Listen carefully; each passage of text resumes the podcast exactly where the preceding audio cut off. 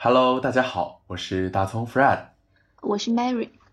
欢迎大家收听新一期的 Builder Talk。这一期节目会由我和 Mary 一起来主持。那说起社交，它是一个与我们每个人都息息相关的话题。在 Web 二的社交产品中，往往会出现用户数据和资产被平台掌控、隐私泄露、产品数据难以互通、迁移成本高等各式各样的问题。伴随着人们对数据主权意识的觉醒，人们也逐渐将目光投射在 Web 三的领域。带着数据所有权、激励机制和隐私安全叙事的 SocialFi 项目也逐渐开始引起人们的关注。其中，Vision 在22年5月提出的 SBT 也给 DID 和 SocialFi 赛道增加了新的叙事。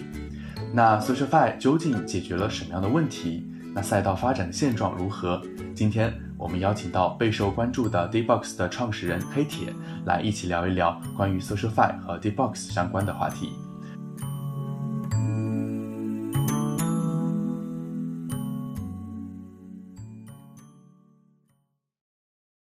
那首先，黑铁来和大家打个招呼吧。好的，谢谢 Build 到的这个邀请。嗯，大家好，我是黑铁，目前是在开始 Web 三的一个创业。DBoss 是我们的第一个项目，然后整个项目的话呢，已经从立项到运行到现在，已经有一年多的时间了。整体来讲的话呢，无论从用户增长、团队规模，我们自己还算是比较满意的吧。那么接下来我们可以去深入的聊一些 DBoss 相关的一些话题。谢谢大家。谢谢黑铁的介绍。哎，其实你刚刚提到嘛，这个 D-Box 是你的第一个这个创业的一个项目。那最开始是什么时候接触到呃 Web 三和区块链这个领域呢？是什么样的一个契机接触到这个圈子？其实我们入圈的时间呢也不是很长。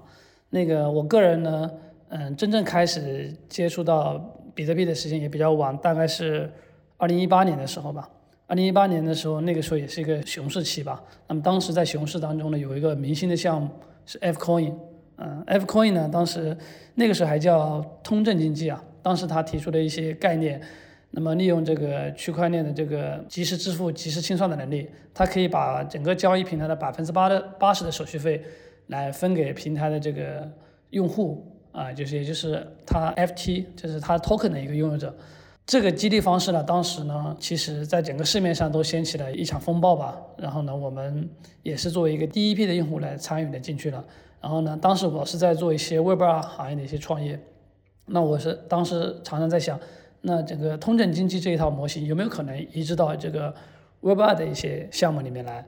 然后呢，这个是呃，当时呢，我们作为早期的用户啊，也深度的参与了 F Coin 里面的各种的一个提案和运作，算是参与的比较深吧。但还是作为一个用户的一个角度参与的。中间有一段时间呢，因为这个我们 Web 二的业务发展的挺好的，主要精力呢就就逐渐的脱离了一个 Web 三。后面二一年的时候，马斯克开始喊单比特币，那我们把那个目光就重新投射到。呃，整个领域来，那这个时候呢，我们发现那个现在的这个区块链行业和一八年是完全不一样的。随着这个各个公链的崛起啊，那么应用层的话呢，是有非常大的一个机会的。而且我们肉眼可见到的这个是二一年随着 DeFi 之下，GameFi 和 NFT 三波，我们看到链上的用户啊在爆炸式的一个增长。所以我觉得，嗯，作为一个创业者应该有的一个嗅觉啊，我们觉得这里面。嗯，大有可为，所以呢，就开始去着手做一些 Web 三这个领域的呃项目的一些调研，嗯，大概是这么样子的。了解了解，呃，那其实很好奇，你刚刚讲到在 Web 三创业之前，其实在 Web 二也在做一个创业嘛？那当时做的一个项目是也是和社交相关的吗？还是什么样的一个项目？有点好奇之前的一个职业路径，对。那个我一五年从阿里出来之后呢，就一直在做生意。那个我们最早出来做的是域名抵押贷款平台，也是很小众的一个项目。那个时候呢，P to P 还没有发展起来啊。然后呢，后面也做了非常多的一些项目。从做生意的角度来看的话呢，我感觉我还算是还可以的吧，不能说成功吧，还可以吧。因为一一四年阿里上市之后呢，一五年很多同事都出来做创业了，能活下来的话并没有多少。我我算还是比较 OK 的，就是基本上死不了。嗯，从财务回报的角度上来讲的话，我觉得还行。所以我说从做生意的角度来讲，我们是不错的。但是呢，比较遗憾的是，从这个个人成就来看，还是有一些欠缺的。我们，嗯，自始至终呢，财务回报 OK，但是呢，并没有打造出一个有影响力的产品。所以我们希望，嗯，看看在 Web 三的领域里面，嗯，也不能说是自己的最后一次创业吧，嗯，但是我希望，嗯，在财务回报的基础上面，我们希望能拿到，呃，一一个有社会影响力，或者说是对这个社会有贡献的。一个产品，那么嗯，就可以补上我们在个人成就上面的一些小小的缺憾吧。明白，哎，那其实像其实 Web 三领域的应用层也有很多，呃，爆发出各种各样的赛道和项目嘛。那当时是因为什么契机或者说什么决定性的时刻，决定说，哎，在 SocialFi 这个领域去创业？当时有没有考虑一些其他的赛道啊，比如说像 DeFi 啊、NFT 啊、GameFi 等其他的赛道呢？啊，其实肯定都有的，就是。我们既然要做一个事情，那一定要做一个全方位的一个调研和一个全盘的一个考虑。那事实上呢，几个赛道，呃，我们都考虑过，然后我们会根据自身的一个能力特点去出发，对吧？比如说像那个嗯，DeFi 赛道，那我们觉得其实这个创业的这个成本很低，那重复造轮子的这个现象也很多。然后 GameFi 我们也也考虑过，那 GameFi 呢，嗯，我们认为呢，现在 GameFi 呢可能还是非常非常早。那么用户呢？现在在 Web 三的领域里去玩 GameFi，更多的还是从怎么样去盈利这个角度上去考虑的，去赚钱这个角度去考虑的，而不是游戏本身的一个可玩性。啊，所以说它和传统的这个游戏群体也不是同一个部分的人。很多的这个项目方他会牺牲这个产品的这个这个体验，而去从这个呃类似于这个庞氏的这个角度上去设计整个它的一个一个模型。那我们觉得这个东西都是说不好听点，就是有点割韭菜的这个意思了吧？所以我们不希望去做这一类短期行为的一些一些事情，我们希望能做一些更长期的。那么在这个 Web 三这个圈子里面，就当前这个链上用户，他能真正的使用到，而且他必须使用到的一个产品。所以呢，几个应用层的赛道呢，我们基本算上都是否掉了。然后呢，从我们自己本身团队出发呢，因为我们本身这个团队的主要成员都是从阿里出来的，我们本身呢其实嗯没有那么的 Web 三的 native，就是大家通行的一个一个说法，所以我们做这个 infra 这个层面的话呢，我认为的话也是过早的，我们更多的还是擅长于从流量这个角度，从应用这个角度，从用户需求这个角度，从用户体验这个角度来去看一些问题，所以我们选择从应用层这个角度去切入，刚好呢应用层的话很多的也是用的 Web 二的一些。一些技术相对来讲，对我们来讲是切入的话呢，会比较容易容易一点。所以我说，哎，一个人做事也好，或者说一个创业也好，一定是要从适合自身的角度去切入，那么他可能会更容易成功。根据我过去七年的一个创业经历呢，其实，嗯，你不要说 Web 三了，那 Web 二里面创业的话也是，对吧？百分之九十九以上都要阵亡。所以呢，其实做成一件事情的话，没有那么容易，呃，一定是要发挥自己的长处。才更有可能成功。我们做的所有的行为呢，都是尽可能提高这个项目的这个存活率、成功率这个角度去做的一些选择。了解明白，呃，所以其实结合两方面，一方面就是对市场现在的一个赛道现状，另一方面也是从自身，哎，自身的团队技能点和优势去出发，看看结合下来哪方面是最适合自己做的，对吧？对对，从这里我补充一下，其实。嗯，Deboss 这个项目为什么选择就是 social 这个领域啊？啊，我们不能完全叫 social fi。从 social 这个领域呢，嗯，如果你打德州的话，你会知道，其实，嗯，一般我们讲赔率和胜率，对吧？你如果赔率很高，那你可能胜率就不高；那么你胜率很高，你赔率可能就不高。那我们选择 social 这个领域呢，是因为我们考虑到这个项目可能从胜率和赔率这个角度上来讲都挺高的。第一个，为什么从胜率这个角度上来讲呢？因为首先我们用的。面对是 to C 的用户，所以我们用的都是成熟的技术。那么我们在运营推广上面的话，我们几乎是要和市面上所有的项目方和社区去合作，也就是说我们不完全依赖于冷启动。那么我们天天都可以有各种各样的营销手段来去做一些事情。那么，所以我认为它的胜率是比较高的。那么赔率也很高的，是因为大家都知道，social 不论是 Web 二还是 Web 三，它都是一个明珠，对吧？它都是一个皇冠上的一个明珠，如果能做成的话呢，它背后带来的这个流量沉淀，以及和可能会带来的这个商业模式的创新，它都是无限的，所以它的赔率也很高。这个也是我们为什么要去做 Deboss 这个项目的一个重要的原因吧。确实，从胜率角度和赔率角度来说，确实是一个很有趣的现象。因为像呃很多 Web 二现在做社交。其实各方面都绕不开，比如说像熟人社交，像微信啊，包括现在的呃像这个内容社交等等，其实也有很多大山在前面拦着。所以确实从这个角度来说，呃，如果能做成的话，确实在流量沉淀和商业模式的创新上都有很多突破。诶，那还想追问一下，就刚刚黑铁你有讲到，呃，之前有七年的这个创业经历嘛？那还挺好奇，就是你觉得，哎，最开始想去做这个创业这个事的初衷，你觉得最核心的一个动力，你觉得是哪方面？因为其实不同的创业者有不同的这个创业动力嘛，比如说是呃，希望能够去创造影响力，或者说物质回报，或者说不同的层面，还挺好奇是什么让你一直坚持到现在？对，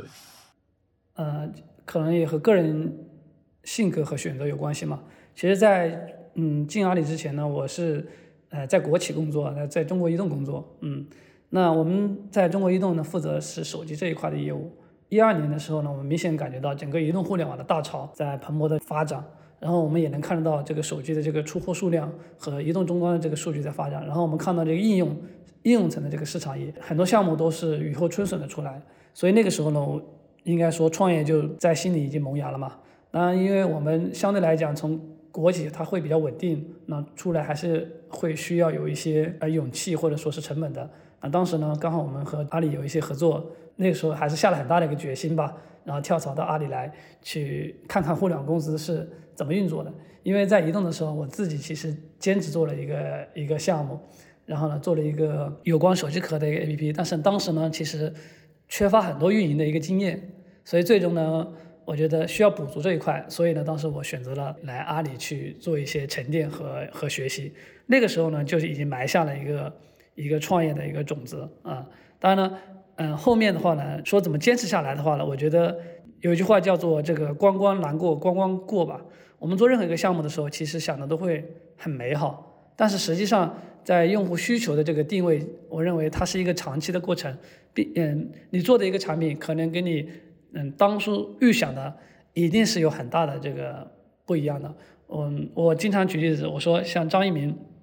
他在做今日头条的时候，他也根本就没有想到能让他站站起来的是抖音，对吧？能站在世界之巅的是抖音。所以呢，用户需求一定是在你做项目的过程当中不断的去修正、不断的去定位、不断的去找到的。那么同时在这些基础上面，你在嗯整合团队资源，做出来真正适合大众。适合用户使用的一个一个产品，所以这一块其实呢挺难的，非常的难。如果在这一块就是弄不拎清的话，很有可能项目可能会遇到各种各样的原因去夭折到夭折掉。我们对自己整个团队的评价就是，整个创业的这个嗅觉是比较灵敏的。在我七年创业的后半程的话，其实我们很早就介入了这个直播这一块的一个一个一个领域，然后相对来讲做的很多都是。嗯，投蛋摊的事情，嗯，在直播带货还还没有开始的时候，我们那个时候就已经和抖音和快手的这个取得了一些官方的一个联系和支持，我们已经在做一些相关的一些一些事情了。整个来讲的话呢，这一块的这个东西需要是长期的一个坚持和敏锐的一些嗅觉吧。这一块我是我觉得我们这个 Web 二的团队过去做的相对会比较 OK 的一个层面。那当然。导致我们这个团队没有没有做大，或者说没有做成一个相对惊世骇俗的一个事情。这个层面来讲，有很多原因啊，呃，我在这里就不不去赘述，不展开讲了。好嘞，谢谢黑铁的分享。其实确实从国企再到阿里，然后再出来，其实每一个节点都是很需要勇气的。包括像你刚刚讲到有很多惊惊世骇俗的一些点，如果听众朋友们感兴趣，可以在评论区去进行提问。呃，我接下来想问一下黑铁，就放在它这个大的行业的赛道来看，它其实是会分为内容创作、社交，像 Mirror 这样的，还有像 Blogscan，还有 Atom 这样的关系型社交。那 Dbox 选择从关系型社交去切入的主要是什么原因呢？嗯，其实我们在做这个产品之前，并没有就是分的那么细啊。首先，内容已经有一些大山子排在前面了。比如说，我们觉得 Mino 已经做得很好了，对吧？我们没有必要去再做一个同样的一个东西。那我们还是更多的是从自身作为一个普通用户的角度去考虑的。比如说，现在我说 Web 三呢，它不应该是极客的一个玩具，它应该走入更加广泛的一个人群，对吧？但是呢，更加广泛的人群，比如像我们自己，在过去七年当中，我们可能是作为一个利用碎片化时间来去炒币也好，或者说是参与 Web 三一些项目好，意味着我们一定是没有大量的时间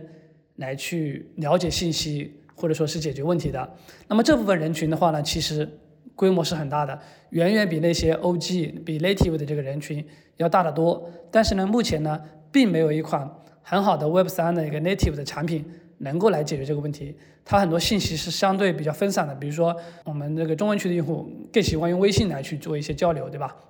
海外的用户一部分用户可能会用电报、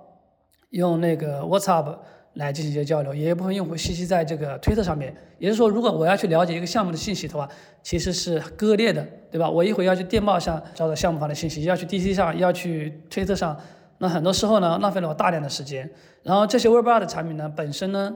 它其实不是为 Web 三这些个产品去做的，所以呢，其实它有很多的这个用起来不舒服的一个地方，对吧？比如说像那电报上到处都是诈骗分子，然后这个 DC 上面的话，这个频道满天飞，有的时候你要去找一个信息，你有 form 信息，你非得要每个频道点开一看，那很些频道很多频道是长期不更新的，然后浪费你大量的一个时间。那微信咱就不说了，对吧？它这个经常会封群，我要各种各样的问题，就导致了如果你想要去了解一些项目的信息。其实要花费大量的时间精力的，但是往往这一部分我理解的碎片化时间也好，或者跳槽用户也好，他并没有大这足够的精力去做这个事情，所以我们希望打造一个足够低门槛的一个社群管理的一个工具，让普通用户也能参与进来。所以我还是重复前面那句话，就是说这个 Web 三呢，它不应该是极客的一个玩具，它应该去让更多的人群来参与进来。所以我们整个产品的设计思路也是这样子的，嗯，只要你会用钱包。理论上来讲，你不应该有教育成本，你就能使用 Dbox，啊，这个是我们整个极简产品设计的呃一个理念。嗯，明白，就是听起来 Dbox 其实是想让更多的 Web 二的人群能够进入到 Web 三的这个社交当中，而且能够从冗杂的信息里面，然后去获取自己想要的东西。刚刚提到了，就是提到了像其他的 Web 二的一些社交产品，像微信、极客，然后还有 Web 三常用的这个 DC 什么的。嗯，我想问一下，就 Dbox 相对于这三种产品相比的话，觉得优势是在哪呢？啊，首先呢，我们做的是一个垂直领域的一个社群管理工具啊。现在呢，还谈不上一个社交产品，因为我常常对团队人说，我们做的是一个社群工具，这是我们的一个目标。但是呢，它有可能最终会。嗯，积累数据成为一个社交产品，那是一个结果啊，那是一个可能自然而然的结果。但是呢，它一定不是我们短期的一个目标。那么这里说个题外话，也其实有非常多的人也问我说，呃，包括一些投资人也问我说，哎，咱们做的这个东西到底是个啥？它是 Web 三的微信，或者说是这个 Web 三的这个 DC，Web 三的 Web 三的这个推特，那怎么去跟他们竞争？怎么打败他们？我的回答就很简单。第一个，我们从来没想过打败他们，事实上也不可能打败他们，对吧？我们做的是一个相对垂直领域的东西，这里面的机会点在哪里呢？就是，嗯，我们说微信也好，DC 也好，或者说是推特也好，它本身有自己的用户的基本盘，对吧？比如说电报天生是用来抗审查的，推特最早的一个类似的一个这个这个短内容的一个产品，他们有自己大量的 Web 二的用户。啊，他们未必能看得上这个 Web 三的这一部分的人群，即使看得上，我认为呢，他们在短期内也很难去做一些定制化的功能开发。那么这对我们来讲就会提供了一个非常大的一个机会。比如说，我想做的其实就是一个 Web 三领域的一个社群管理的一个工具。那么我们可以去对它做很多的定制化的功能开发。比如说，我们现在刀的社群，那么用户必须要持仓才能进去。那么持仓才能进去，我们会对它这个链上的这个持仓的数量进行一个分层分级的打标，比如说你是巨鲸还是鲨鱼，对吧？还是小虾米，会有一个标。同时呢，我们也还会做对你做这个群内的对应的 token 的资产来做一个排名，对，你是第一名，对吧？你你就会有个社交的荣誉感。基于这些持仓，你还可以进那个巨鲸群，对吧？类似这些嗯细微的一些呃小小的创新，呃，我认为是微信 DC 或者是推特。他做不到的，或者说是他压根去不会去做的啊，这个就是我们在垂直领域的啊一个优势。所以就是 Dbox 其实相当于主要还是做垂直领域的社群管理工具这个样子，对吧？对对，这是我们呃，我认为未未来我们五五年时间呢，相对一个比较短期需要认真去做的一个事情。我们不要想着说它一开始做成一个什么大的社交产品，我觉得呃也不现实。目前在 Web 三的领域里面，我认为这个社交相对来讲它还是一个小众的需求，或者说是一个伪需求。今天来在 Web 三里面去遨游的人，我认为可能更多还是偏金融属性一点，对吧？他们希望来这里能够获得一些资产的增值，或者是物质的一个回报，还是更多的是偏交易和偏金融的。那么更广泛的这个社交，我认为目前来讲还是不存在的。那么我们短期内要离心这个需求，那么围绕这个方面来做，呃，从社群这个角度去去出发，呃，我认为如果有一天在各个监管。放松或者法律允许的情况下，区块链也好，或者说是这个虚拟货币也好，能够嗯走到线下，那我觉得咱们这个产品的机会就会很大，它可能就会是架构在区块链上面的跨国度的一个微信啊。那个时候的话呢，它的想象空间可能会就会更大一点。但是呢，我认为当前如果我们能够在未来五年之内能够服务好全球三千万以上的这个链上的用户，我觉得那也是一个不错的一个选择或者说是结果吧。嗯，了解。那像刚刚提到的社群管理这一块的话，在您看来的话，Web 三的它的社群，它的发展的目标或者它的走向的形态，大概会是一个什么样子呢？嗯，我们自己的这里谈到我们自己吧，我们自己的目标是想希望建立一个相对去中心化的这个社群组织，然后呢，同时叠加一些，就利用这个合约的可组合性，我们叠加一些工具。嗯，到工具能让用户在一 all in one 在一个地方就可以了解这个项目的前前后后的这个所有的相关的一个信息。这里面的信息来源呢，有项来自项目方的，也有来自于大户的，也有来自于别的其他用户的。所以我们这个产品的整个架构里面的话，我这里介绍一下，也会有一些细节，比如说我们的这个。嗯，群管理，呃，我们称之为 mod，。这个 mod 呢，是由这个社社区的每个月自动触发选举，由所有的持仓用户选举出来的，啊，这是其一。嗯，这个 mod 呢，选举出来之后，它不能去踢人，但是它会有禁言的权利，它会有一些管理的一个权限。那么我们的理念是，呃，用户持仓用户，你无需许可，你就可以加入对应的一个刀组织。你有，你只要持仓了，你就有权利了解这个项目的所有信息，任何人都不能去。去踢你，那除非你干扰到其他人，你可能会在一些权利上面会受到一些限制，这是一块。然后呢，在项目方这一块的话呢，我们提供了一个呃 moment 一个就是长文章的一个类似于里程碑事件的一个沉淀啊，我们不会像微信一样，可能就是你没有没有沉淀，你沉淀的话你要去公众号去找上面去找。那我们在群里面呢，会有一个 moment 的话，项目方的一些里程碑的事件。可以通过 Mod 都会在上面有一些留存，同时呢，我们也可以感受到整个社区的一个实时的一个情绪。我们通过这个即时通讯的方式，就是群组的形式，能感到感受到每个人的观点，来自于大户的，来自于散户的，来自于项目方的一些一些观点的一个输出。基本上呢，从资产到内容，我们现在是相对来讲是有一套完整的一个一个一个解决方案，尽可能的做成一个去中心化的、无需许可的一个一个群组。嗯，这个是，嗯，目前来讲的话，我觉得别的同类产品，嗯，做不到的啊，或者说一些那些 Web 二的一个目前的主流产品做不到的一个一个一个产品形态。明白，哎，我想追问一下，因为其实说到社群管理工具嘛，其实我感觉到咱们做一些创新，那相比于大家非常常用的 Discord 相比，那觉得呃，咱们 Dbox 实现的一个最核心的一个。差异点，或者最核心的一个竞争力，让大家愿意从传统的 Web 二的社群工具迁移到 Web 三这边来，你觉得是哪一个特征呢？对，因为其实对于产品来说，迁移成本也是很重要的一个特点嘛。对，对，那首先呢，呃，我觉得有两点可以去去讲一讲嘛。第一个就是那个 Discord，它是一个非常强大且完善的一个社群管理工具，对吧？但是它不是一个好的。就是聊天工具，大家聊天可能还会是用别的。现在尤其在熊市当中，大家使用 Discord 更多去找项目方去打白单，那么是这么一个需求的，对吧？然后呢，这个项目方通过一些社区管理工具来去绑住一些一些用户。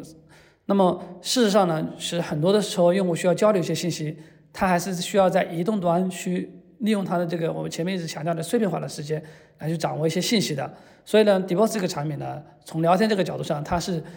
有微信那么一种感觉的，相对来讲的话呢，它是我觉得是非常友好的。第二个的话，就是在持仓这一块，就是门槛 gate 这一块了。我们其实这个产品呢有一条主线啊，这个主线呢，嗯，就是我们会利用链上的这个用户资产和用户行为数据，总结一句话就是利用用户的链上数据来做的各个群组的一个划分。那么它会分六个场景啊，自然而然的会形成六个场景。这六个场景基本上覆盖了咱们现在 Web 三在社群交流方面的方方面面。比如说这个项目方主要使用的一个刀组织，对吧？NFT，呃，项目方主要使用的一个 NFT 的社区，还有我们的一个为没有发 token 的之前的项目方准备的一个 club，我们为这个 KOL 准备的一个知识付费的一个群组，我们呃为这个商务组织和这个线下活动准备的一个小群的一个私密的小群，对吧？呃，我们为我们还有一个可能在二季度会开发的一个一个类 space 的一个功能，那么用户呢？在这里参加 Space，他比如说听了两两个小时这个 Space 之后呢，呃，项目方可以给他一键空投的，啊，所有的这个嗯交流的场景都是围绕着币圈我们现存看到的，呃，有有真真实实需求的这么这么这么一类一类产品，啊，是这么个一个一个一个逻辑。了解，所以我理解其实是将这个社群的管理和我们日常的高频的一个聊天社交，以及说后续的一些活动，呃，更多的像一种一体化 all in one 的一种方式去整合在一起，能够让大家将之前这个多平台、跨平台的操作习惯转变为在咱们 Dbox 一个平台中就能完成的一个路径。我理解是做的这样一个呃核心的点，对吧？对，也可以这么理解，因为其实这里面还有一个点，就是智能合约的可组合性。我举个例子啊，嗯，比如说在这个平台建立，就是我们现在事实上我们的开发完成度可能在百分之六十左右。那么在这个之后呢，我们重心会放在刀工具这个层面。那么以合约为代表的道工具，举举个例子，比如说咱们在这个社群聊天的时候，以后我们可以在群里面完直接完成一个合约的一个拍卖，对吧？合约的一个抽奖。举个例子，比如说，哎，我。在这个群里面，我要去直接丢一个 NFT 到这个智能合约里面，然后发到群里面，然后直接可以去进行一个拍卖。那我们可能会创新和改变目前的这个呃 NFT marketplace 的一种业务形态。我们可以在这个通过智能合约质押到，我们把一个 NFT 质押到这个智能合约里面，在群里直接完成一个抽奖，可以确保整个抽奖整个流程的一个完备性。那么还会有一些类似一些别的一个道工具的一个玩法，比如说像有一些 KOL 他需要带单，或者说群里面的人共同去去喊单，或者说是组织去冲某一个项目，对吧？我们可以，但是你又担心这个 KOL 会跑路，对吧？我们也可以通过智能合约的方式，呃，去解决这个问题。所以说，Dboss 这个群组天然的它就会通过这种高频这个交流的方式，它天然的就会把这个各种各样的这个。以智能合约为代表的这个，或者说以组成形式的这工具类的产品啊，在这里会有非常大的一个一个用武之地。同时，它可以改变我们目前看到的很多很多的这个在第三方平台，就是做的很好的工具，但是没有用户，对吧？这个用户 BD 的成本非常高的一个一个现状。所以，Dboss 在二季度之后呢，我们会开始做开放平台，我们自己会做一些。通用型的一个道工具，从提案、投票，对吧，到这个抽奖，嗯，到这个拍卖啊这一类的通用型的工具。同时呢，我们会也会开放我们自己用户，开放我们的 API，去鼓励别的第三方的开发者在上面做一些小小的工具，来满足一些相对小众的一个需求。嗯，所以这个 All in One 是这个意思。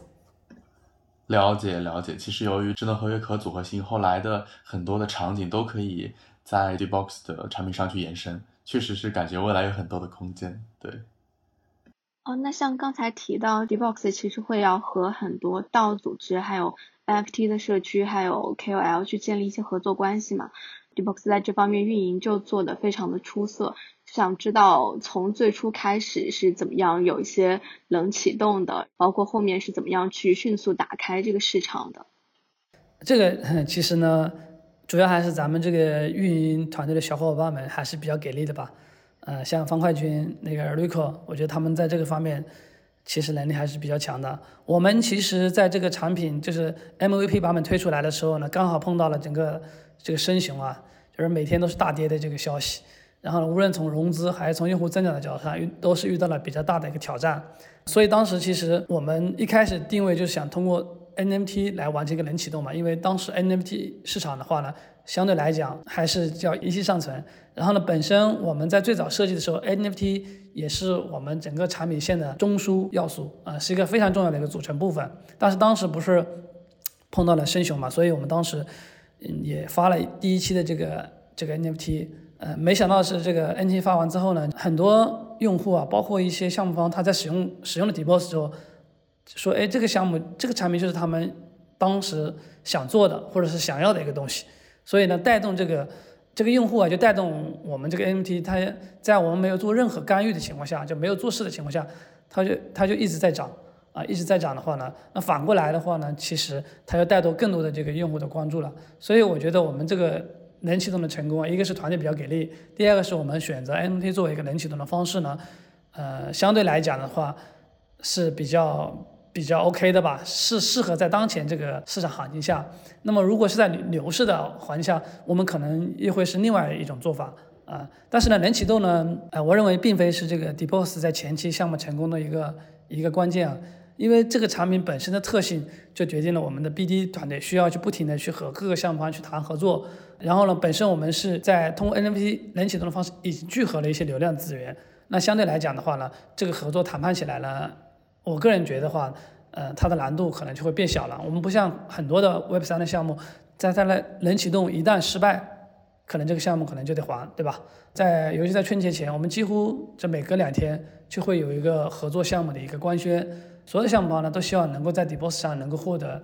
一些流量，所以这个也是回应我前面说的，我认为这个项目从运营的角度上来讲，它的胜率其实还是还是挺高的，对，还是挺高的。那回过头来，我这里还是要补充一下，我觉得更多的还是靠着我们这个运营团队小伙伴，还是比较给力吧，啊。呃，了解。那所以其实刚刚 k a t i e 你有讲到嘛，FT 的发行也在项目轮启动中起到了很重要的作用，和运营一起。那比如说了解到像现在已经咱们 Dbox 已经发行了三期的这个 FT 嘛，包括像企鹅啊、小鹰、兔子、蛇，然后除了 FT 之外，我了解到还有像 Token 方面有 DBX。目前的话，这个 DBX 和这个 MT 它在社区的一个治理和生态方面，它主要是发挥哪些方面的作用呢？因为其实对于 Web 三的产品来说，经济模型也非常重要嘛，就有点想了解一下背后这个项目经济模型的设计方面是出于什么样的一个考虑。OK，那个目前其实我们的 DBX 呢不是 Token，它是一个平台的一个积分啊，是作为早期用户。呃，一个工作量证明也好，或者说它是一个支持的一个凭证也好，它目前的产出呢，来来自于几个方面。第一个方面是持有 NFT 的一个挖矿，那么第二个方面的话，我们会做一些活动给社区一些发放。那么，呃，未来我们的 token 上线的时候呢，这一部分可以转化成对应的 token。所以呢，这也是对我们早期用户的一个一个一个回馈吧。我们觉得，如果仅仅是做一些吸血鬼的攻击的话呢，其实。这些用户啊，他也未必会留存，意义也不是太大，所以我们更愿意拿出一部分这个 token 来回馈我们早期、长期坚持的支持 Dboss 的一个用户。这一部分的这个 token 呢，未来会占我们整个 token 的百分之这个这个五左右啊，剩下的百分之二十会投资人，百分之二十团队，还有百分之五十五会导入到整个基金会。这里面我们就回到回过来说我们这个 NFT 了。目前我们的 NFT 呢，其实是分了五类的。啊，分了五类，每一类呢都会有它的一个呃特殊的一个治理功能。当前持有我们的 NFT，第一个相当于说可以获得一些积分，作为早期支持的一个证明。那么后面的话呢，百分之五的这个 token 那个挖完之后呢，我们后面的话呢，每一组 NFT 都有自己本身的一个赋能。比如说这个我们的企鹅是我们的老 OG 用户，那么它呃以后我们 Dboss 平台那个合作或者 BD 的白名单。整个社群会有百分之五十上的名额的分配，那么现在我们已经在运作这个事情了。那么有很多的这个企鹅的用户呢，他可以在这个企鹅的这个社群里面啊拿到非常多的一个白名单。那有些白名单里能也能让用户能去获得一个比较好的一个回报。我们的小鹰社群呢，将来就是我们整个社群的一个治理的一个判官啊，他们可以通过投票对我们社区上面一些非法内容进行一个治理。那么整个。呃，社区守则和社区的这个内容治理的这个方案，也是由小区小一社区去制定、投票通过的。那么他们通过之后呢，未来我们基金会会给予一些支持，比如说以后会有呃哪些内容会哪些人投了票了，基金会会给予一些 token 的一些支持。我们的这个兔子呢，是作为我们这个整个 DBox 这个 builder 的一个一个一个象征和凭证。那么以后我们会有，比如说这个设计组啊，还有 BD 组啊，还有其他组啊，它需要持有一个这样我们的这个兔子的一个 NFT，进入到对应的群组来分配对应的工作，获得 DBox 基金会的一些支持，来拿到一些奖励。嗯，小蛇也是我们以后 DBox 基金会的一个看门人。在这里的话，以后 DBox 呢会支持类似于像 Build 啊和一些其他的一些孵化机构孵化的一些比较优质的项目。可以到 d e b o s 上面来建社群 d e b o s 可以提供第一个提供用户，对吧？呃，在服务上嘛送一层，同时可以基金会提供一些资金的一个支持。那么我们给人给钱，呃，送上嘛再服一层。后面的话我们会和交易所合作，再推荐给到交易所，交易所可以把它在 d e b o s 上社区的一个活跃程度作为一个上币的一个一个一个指标。也就是说，DBoss 会做，呃，会吃甘蔗中的中间这一段，中间这一段的一个一个事情。那么整个 NFT。体系呢是 d e b o s 整个经济模型的一个中枢，它这样做的目的呢，第一个是要规避掉 SEC 有关这个证券型代币的一个规则吧。然后呢，这样子的话呢，就是说所有持有 d e b o s NFT 的用户，他需要在 Deboss 有一些工作量之后，他才能获得一些激励，而不是说变成一个证券型的一个一个 NFT 啊。这是第一个。第二个的话呢，就是在我看来，过去通过 Token 形成的这个。刀的治理啊，相对来讲是比较失败的，对吧？因为你本身 token 这个数量它可以分割的无限多，那么无论从投票还是从这个具体执行人的角度上来讲的话，从流动流动性太大，最后会导致这个治理的无疾而终。那我们希望通过换一种方式，用 NFT 的来治理。NFT 本身它数量是极其有限的，对吧？可能就是有万把个，然后呢，真正落地到社群的可能就几百个。那么这几百个 NFT 的这个拥有者，他会长期去和整个项目长期去绑定和去做一些事情，在这个事情基础上面，他能他们能够获得一些 token 的一些支持。他我认为它是比较良好的一个组织形式。所以呢，NFT 是我们整个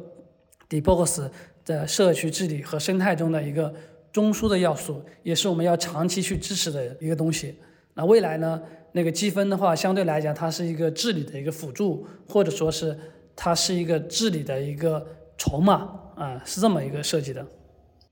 明白，我理解。其实，呃，DBox 想通过这套经济体系，成为包括像这些孵化器组织和交易所中间的一个中枢嘛。比如说像 DBX 的积分，然后未来也会去一比一映射成 token，然后去给到之前的这些贡献者，对吧？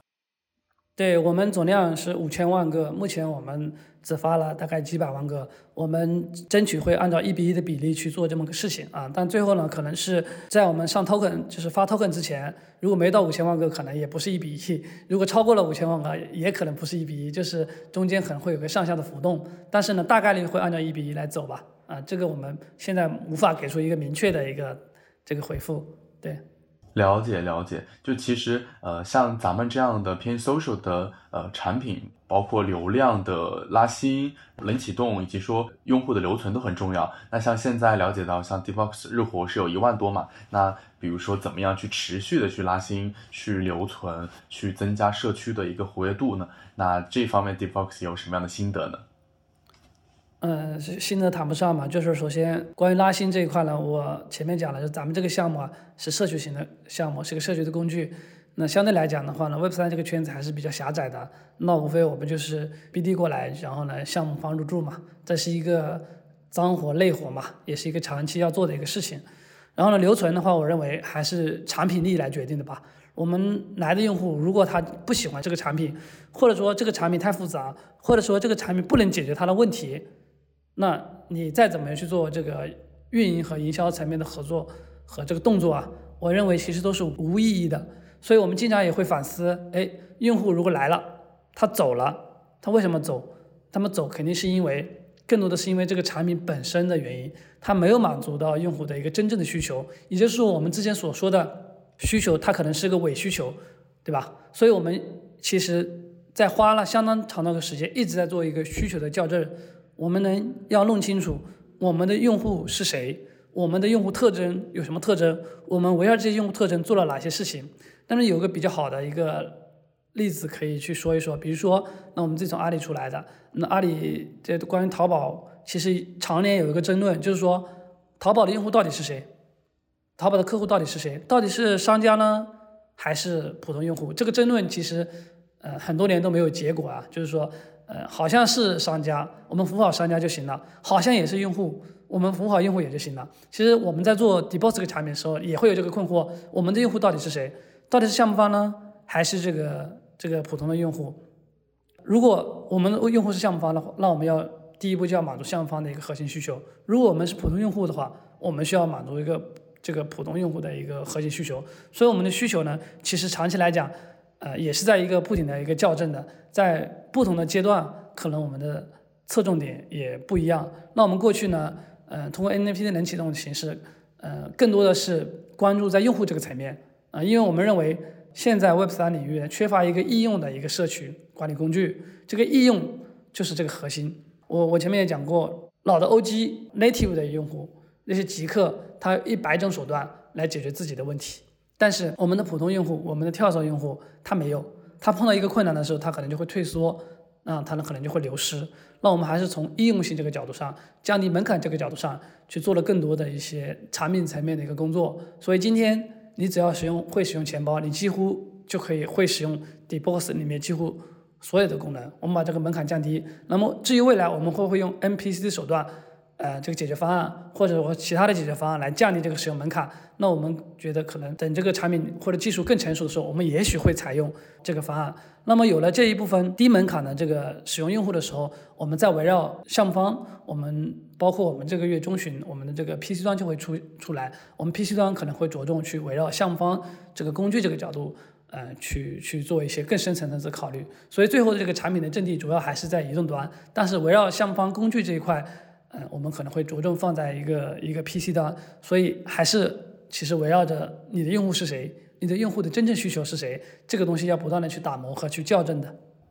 嗯，确实，其实对于 Debox 来说，到底是抓住这个项目方是最核心，还是抓住普通用户是核心，确实是一个值得很长期探索的一个点。在之前去了解 Debox 的过程中，也看到 Debox 在产品愿景上，像刚刚您有分享到了你。说到是想做社群的管理工具，然后之前也在很多报告上有说到，像这种新闻媒体上有说到想做 Web 三的知识星球，包括想做这个全站式的这个道的治理平台，包括之前记得投资人杜军他有说 Dbox 的故事不止于 Web 三的故事星球嘛，那有点好奇，就 Dbox 它从诞生。到现在，以及说未来的发展，在这个产品的愿景以及说这个定位的变化背后，是有什么样的一些考量，以及说在商业模式上是呃有什么样的一些思考和创新呢？以及说如果现在想要去做社群管理工具，那在这个道的治理上会去发挥哪些独特的作用？对，因为其实现在如果说呃像去。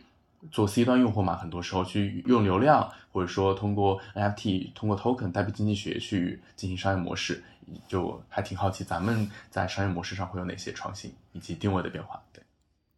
首先呢，其实我们的这个产品的主线啊一直没有变过，可能大家看到的一些嗯 PR 稿也好，或者说是一些外界的一个宣传，一方面呢是在某一个阶段我们需要重点去攻克某一个市场，需要有这一方面的一些侧重点。事实上呢，如果我们自己没有想清楚我们这个产品的定位的话，这个产品也大概率会失败，对吧？所以呢，我始终认为我们这个产品其实从定位或者从内涵上，它没有一直没有发生变化。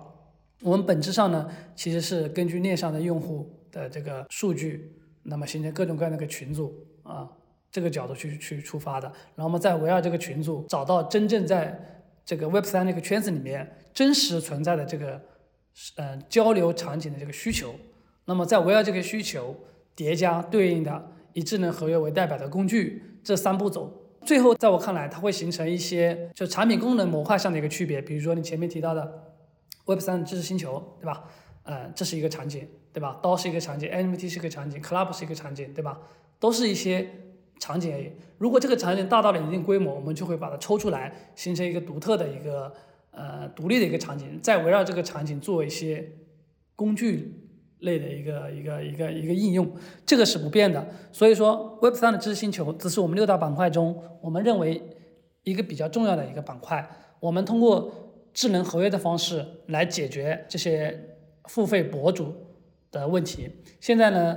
，Debox 这个产品呢，其实前两天我还访谈了一个就是 Web 三的一个付费的博主，他体验了 Debox 整个流程之后，他说：“我操，你早你早不告诉我，我感觉这已经是最好的付费社群管理工具了。”那为什么这么说呢？第一个，他们的这个用用户可能在星球上面会经常会被封，对吧？微信也会经常被封，也不那么友好。然后国外也没有类似的一个一个产品。那咱们 Debox 第一个。你建了一个付费社群，你可以直接在里面聊天，对吧？呃，可以实时的沟通。同时呢，我们有 Moment 会做一些过往知识的一个沉淀，里程碑世界的沉淀，就是相当于是融合了微信和这个知识星球以及本身有的功能。同时在付费层面呢，我们通过智能合约的方式，呃，用户呢付的是以以太或者 BNB 啊，然后呢付了这个费用之后呢，这个费用是进了智能合约，并没有给到这个 KOL。然后是通过每月释放给 KOL 的，就倒逼 KOL 呢需要每个月做高质量的内容输出才能留住用户。如果用户走了，他只需要扣少量的违约金就 OK 了啊。所以说他如果这个事情呢能够做起来，它就是个一个非常良性的一个循环。那么最终在 Deboss 上前接下来的这个呃 KOL 也是呃相对来讲比较优质的一个 KOL，也能做一些长期的一个内容的输出。那么整体来讲的话呢，就是整个产品的定位，我觉得没有发生变化。我们还是会根据链上的用户做的各种各样的群组啊，但这个可能这个这个点，呃，目前还没有连成线。我们目前还是一个一个点的打。我们二月份的重点会做知识星球这一块的一个用户的一个公关。可能到了三月份、四月份的时候呢，我们可能会去做一块，比如说 SBT 这一块的一个社群组织，对吧？比如说咱们这个。呃，build 到 build 发了一个 NFT 啊，那我们持有 build 到的 NFT 就可以在 d e b o s 建立一个社区。比如说我们北大的同学，对吧？北大 Web 三的用户呢，可能有北大的这个这个类似的 DAO 的委员会，会给每个用户发一个 SBT，对吧？证明你既是北大的，同时也是 Web 三的一个从业者。那 OK，我们以后也会形成这样的一个社群，通过这种 get 的方式，那么形成各种各样的这个群组。这些群组里面呢，有些是收费的，对吧？嗯，我们理解为收费也是一种 get 嘛，对吧？有些是免费的，有些是需要门槛的。事实上呢，刀和 NFT 本身现在就是需要，它需要单一 token 也是门槛的，对吧？然后呢，还会有将来也会有这个多门槛的，比如说根据资产维度的，这个百万富翁俱乐部持有一百万美金以上资产的人才能进咱们这个群，对吧？有高端用户的一个聚集地。我们也有石油战神俱乐部，对吧？我们石油战神天天去冲某个土狗。那么我们也会有，比如说多个门槛、多个条件的门槛。比如说，第一，你既是持有 Azuki，同时持有这个猴子的啊，才能进个群的。甚至呢，我们也把地理位置引入进来，你同时持有猴子，且同时在这个新加坡的啊这一部分用户才能进这个群。那么最终形成的会是会是各种各样的这个社群组织，这些社群组织分布到我们未来的六大板块里面啊，覆盖了这个。我我们所看到的目前 Web 三这个圈子里面方方面面的一个社交场景，啊，整个逻辑是这样子的。了解了解，确实确实感觉从外界的这个定位啊 PR 来说的话，其实是满天飞的一个呃讲述嘛。但其实，在你这分享，呃，在黑田你的分享之后，感觉变得非常的清晰，而且包括未来的空间啊，也都是有非常的想象力。对。呃，那像就是在未来之后这段时间之内的话，Debox 接下来的 roadmap 当中会主要从哪些方面去发力呢？呃，我们还是按照就是围绕着用户节奏来的，就是我们讲那个，如如果我们要做成一件事情的话呢，其实最难的呢，呃，我认为其实是团队，嗯，我认为既不是这个技术的难度，也不是市场的一个推广。而是团队。那么对于团队来讲的话呢，它需要有一些阶段性的胜利，能让能够去帮助团队来持续的高强度的那往前走。所以呢，我们包括从开发这个角度，或者说是从这个呃用户增长这个角度，我们会有一些节奏，呃，经常会有一些阶段性的胜利来鼓舞大家。那么呃与之匹配的，我们也会把对应的这个资源和这个相对应的这个能力。啊，往集中到一处使，比如说，嗯，整个下来，我们二月份重点会去做这个，嗯，知识付费这一块的这个领域，我们已经把，嗯，全国中文区吧，做这个 Web 三知识付费的这个人群呀，或者说是博主，基本上都已经，呃摸透了，我们接下来可能会去重点去攻关这一块。那么同时呢，我们还会创造一些新的可能需求，也是围绕知识付费这一块。那么这是二月份、三月份的一个工作。那么，嗯，到了三月份和四月份的时候呢，重点还是会围绕我们嗯之前的这个呃 roadmap 里面，我们整个在六月份结束的时候呢。我们心目中的一个完善的、完美的 deboss 应该就能开发完毕。现在的这个 deboss 呢，呃，我自认为只完成了百分之六十左右啊，还有很多功能细节上面它是不好的，或者说是体验不好的，它是甚至说有点反人性的啊。咱具体我就就不展开了。然后呢，还有一些这个我们认为非常重要和核心的功能还没有做啊，那是因为嗯。现在这个团队呢，规模还挺小的，目前只有二三十个人。啊，我们希望能够到下一个阶段的时候呢，能够集中精力去攻克一些市场和一些技术难点。那么你们看到的整个六月份之后呢，Debox 就是我前面讲的一条主线挂六个主要的一个交流场景，然后对应的这个主要的核心的工具类的这个呃以智能合约的为代表的工具类的应用，就都已经开发完毕了。嗯，无论它从用户增长，还是从盈利能力上来讲的话呢，我心中的那个完美的产品应该在六月份能够完美的呈现给大家。明白，可以去期待六月份的时候，Dbox 呈现一个比较完美的一个产品。就是现在新的一年也开始了嘛，然后我们也会有一些新的展望。想知道黑铁，你觉得在就 SocialFi 的赛道的话，有哪些比较看好的机会或者领域可以分享给大家？嗯。SocialFi 其实我我一直不太爱说咱们这个项目是 SocialFi 这个赛道啊，嗯，因为你带来这个嗯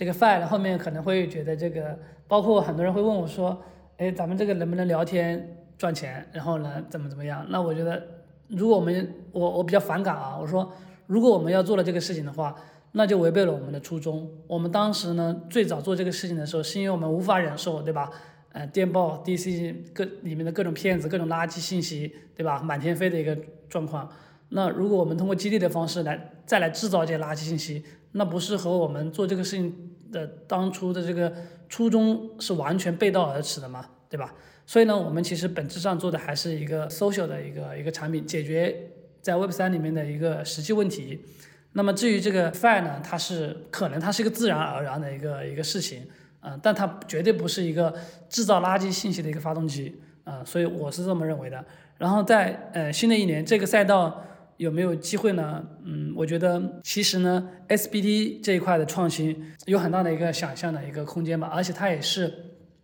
破圈的一个很重要的一个工具。但是呢，因为咱们现在这个 Web 三的圈子里面，更多的人还是去偏金融这个角度，然后 SBT 它又不可交易，不能带来一些。东西，所以呢，我们过去从交易的这个角度上去衡量 SBT 的话，它可能没有什么东西。但是呢，现在这个随着链上的应用的一个蓬勃的发展，SBD 作为一个门槛和一个凭证，我认为它后面会有非常非常大的一个发展的前景。嗯，至于说具体的这个实现路径呢，嗯，我自己也没有想明白。但是呢，Deboss 以后呢，一定会在 SBT 这块会有一些比较重的一个。一个动作嘛，对吧？我们认为，甚至 SBT 它很有可能是取代现在我们所看到的 ENS 也好，或者说是呃以 N C 为代表的这一类的 DID 的呃这一类的这个是一个赛道啊，有可能它就是一个伪需求或者不存在的一个需求。那么有可能以 S B D 为代表的呃这个领域呢，有可能能够完全的取代这个 DID 这这一个领域的赛道。嗯，这是我个人的。也不一定正确的一个观点吧，但至少呢，Dboss 呢以后可能会在这个方面会发力，然后呢，我们会把一些链上的数据，甚至把 DBOS 里面的一些行为数据，那通过 SBT 的方式，啊，来沉淀在这个用户的一个地址上面，那么用户以后就会真正实现自己的这个数据主权，对吧？你随时可以带走，那么你也可以在别的平台里面去用，这些的我觉得都没有问题，呃，包括这些 SBT 作为，嗯，它的可编程性、可组合性。啊，未来其实它还是有非常多的一个空间的啊，这是我们自己的不成熟的观点吧。了解，谢谢黑铁的分享。确实，像 DID 也是一个非常有想象力的空间、想象力的一个领域。呃，想问一下，就是最近这两天就建立在 Lustre 协议上的那个 Demuse 社交产品就突然爆出来很火嘛？呃，不知道你们团队像对这个产品有没有一些了解和看法？呃，我觉得挺好的。大家都说二零二三年可能是 Web 三 social 赛道的一个一个元年。那其实我们和他们做的这个事情呢，还是有比较大的区别的，至少和 Demos 做的这个事情是有很大区别的。但他做的是一个相当于说 Web 三的一个推特嘛，而我们做的是一个就是社群管理工具，两者的切入角度不一样。当然，可能我们有个公域流量这部分和它会有些重叠，但那个呢，嗯，我认为并不是我们的一个一个重点。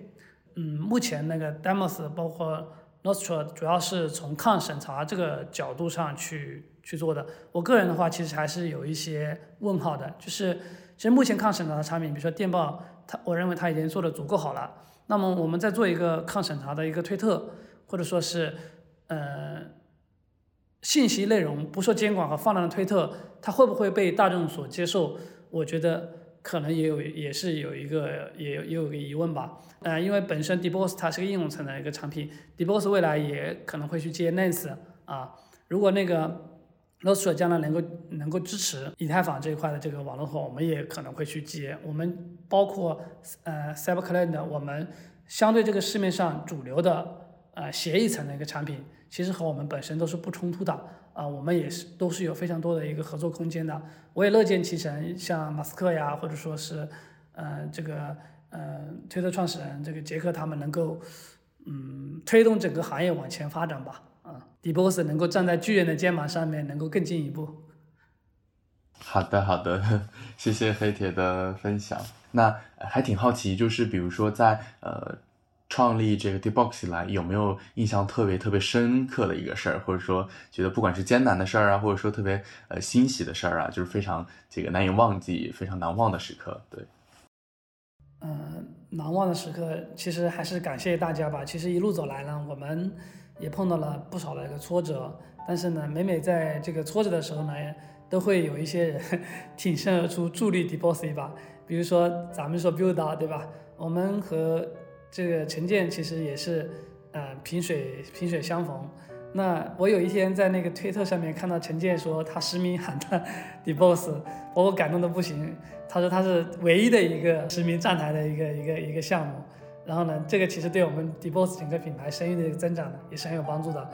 嗯，对吧？比如说我们在这个融资的过程当中呢，其实我前面讲了一开始进入大熊市，很多机构都已经躺平了，我们也遇到了很多的这个困难，大家就聊聊完之后呢，可能就没有下一步的动作了。当我们去和 A B C D 去聊这个事情的时候呢，我们其实只开了一个电话会议，在这之前呢，我们都不认识。嗯，然后呢，我们开了一个电话会议，他们当场就觉得这个是他们就想做的，当场在会会议电话的时候就也不藏着掖着，直接就是要投。第二轮、第三轮怎么样了也。也有也有一些观点的一个一个输出，所以我觉得，呃，其实呢，嗯，只要我们去坚持努力，我们不去下这个牌桌，对吧？我们把这个团队建设好，我认为在这个快速增长的市场里面，我们的机会一定也是很大的。在过去我们看来，呃，同期的同类的竞争对手其实也有不少，那有些人观点也非常的先进，我们听到他的这个观点的话，就十分的拜服。那么也有一些技术团队非常的强大，native 的人员也非常的多，啊，但是呢，嗯，现在来看呢，很多团队都已经解散了，或者说这个项目就直接不做了，转转做别的去了。啊，对我们来讲，其实，嗯，我们自己的一个一个一个心得就是说，做成一个事情非常的难，嗯，在 Web 三领域里面离钱比较近，对吧？这个更难，嗯，所以呢，维持整个团队的稳定性。然后呢，把能够把事情做到有始有终，是一个非常难能可贵的品质。我经常在我们团队内部开会的时候，也会提醒自己说，哎，我们做的这个 Web 三的项目，其实这一路走来呢，有很多人在帮助我们，不管是用爱发电也好，